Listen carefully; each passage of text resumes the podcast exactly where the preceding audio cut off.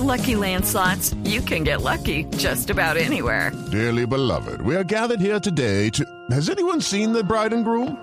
Sorry, sorry, we're here. We were getting lucky in the limo and we lost track of time.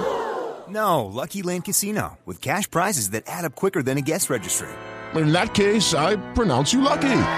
Play for free at LuckyLandSlots.com. Daily bonuses are waiting. No purchase necessary. Void where prohibited by law. 18 plus. Terms and conditions apply. See website for details. Doctor Felipe García, magistrado del Consejo Electoral, buenos días.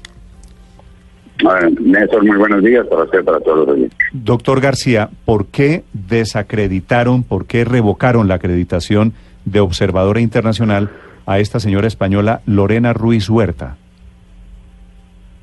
Pues básicamente, eh, como, como lo dije, la, re- la resolución de revocatoria, eh, a partir de unos eh, trinos que publica en su cuenta de Twitter eh, la observadora, en relación con apoyo a alguna de, las campañas, eh, que de alguna manera pues eh, deja entrever una, una, una preferencia o un activismo eh, político que por supuesto pues no es no es propio de los observadores internacionales en ninguna de las misiones cuando los observadores internacionales son invitados por los eh, países a observar elecciones. Y fundamentalmente a partir de esa motivación, una denuncia que se recibió, eh, la que se hacía alusión a eso, y con base en eso la sala tomó esa determinación. Ahora, doctor García, si invitan a voceros, como es el caso de esta señora, de un partido político, cualquiera, en este caso de izquierda, pero también hay voceros de partidos de derecha que me imagino que tienen preferencias aquí, ¿quién los invita? ¿Cómo es el proceso? ¿Cómo llegan estas personas a Colombia en esa condición de observadores internacionales?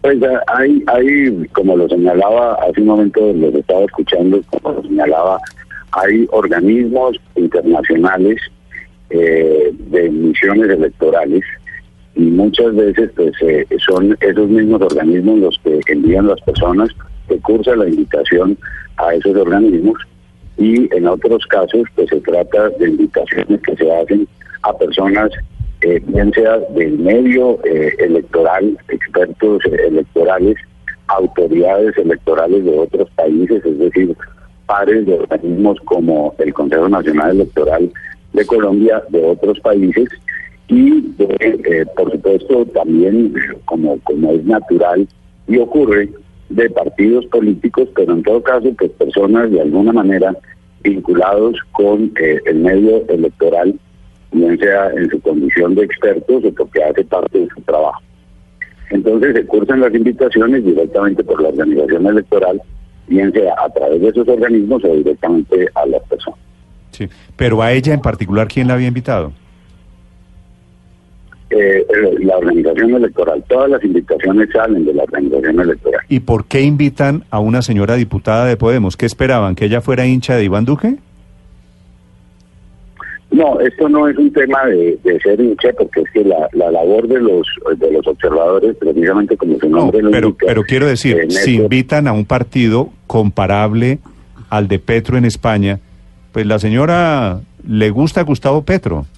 Y si invitan a un señor del PP en España, supongo que al señor le gusta Iván Duque.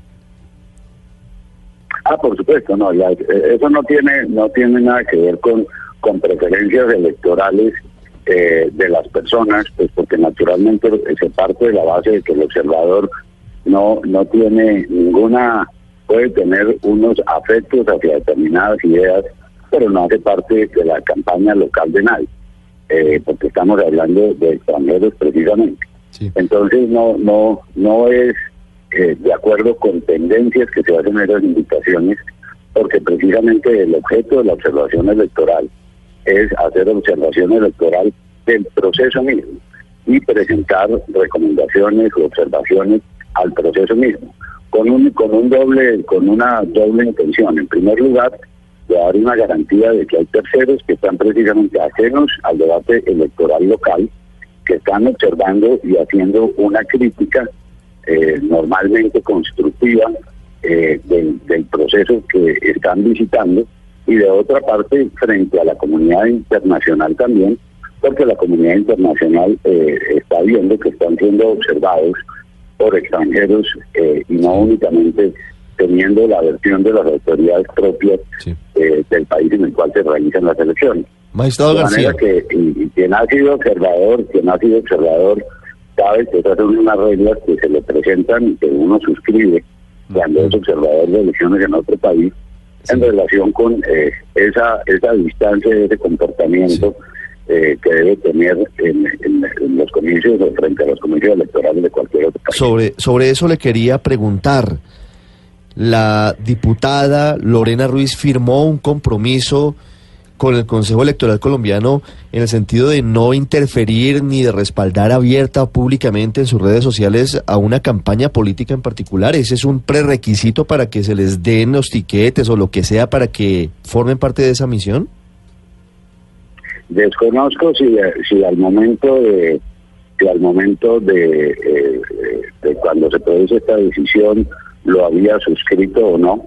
Como le digo, es, es habitual, y lo digo básicamente por experiencia propia, es habitual que cuando usted va como parte de una misión de observación electoral, suscriba ese documento en el momento de, de- de su acreditación en el otro país o ante el organismo electoral del otro país. Doctor García, ¿ella recibía alguna clase de honorarios por venir a Colombia?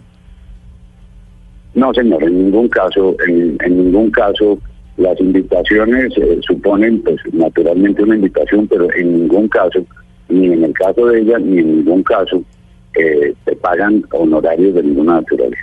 Eh, doctor García, eh, pero existe una norma escrita eh, al respecto, algo que tendrían que observar todos los que son invitados como observadores internacionales. Es eh, no norma de, de nuestra legislación, eh, es, hace parte de las buenas prácticas internacionales eh, y en eso pues opera exactamente igual en todos los países. 7 de la mañana, 37 minutos. El doctor Felipe García es magistrado del Consejo Electoral de Colombia que ha tomado la decisión sobre esta diputada española. Doctor García, gracias. A, a ustedes, Néstor, un feliz día. Doña Lorena está emitiendo en este momento un comunicado. ¿Qué dice la diputada Enrique en Madrid?